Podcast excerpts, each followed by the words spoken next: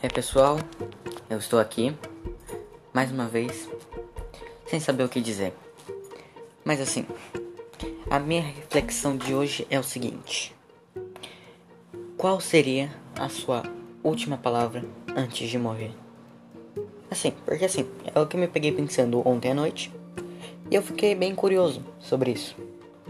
Eu queria saber qual seria a sua maneira, a sua a sua maneira de dizer, né? O que você diria para a pessoa que está do seu lado? Dizer para as outras pessoas, ou para sua mãe, para sua família, o que você queria. É bem curioso de se, pensar. E é isso. Valeu.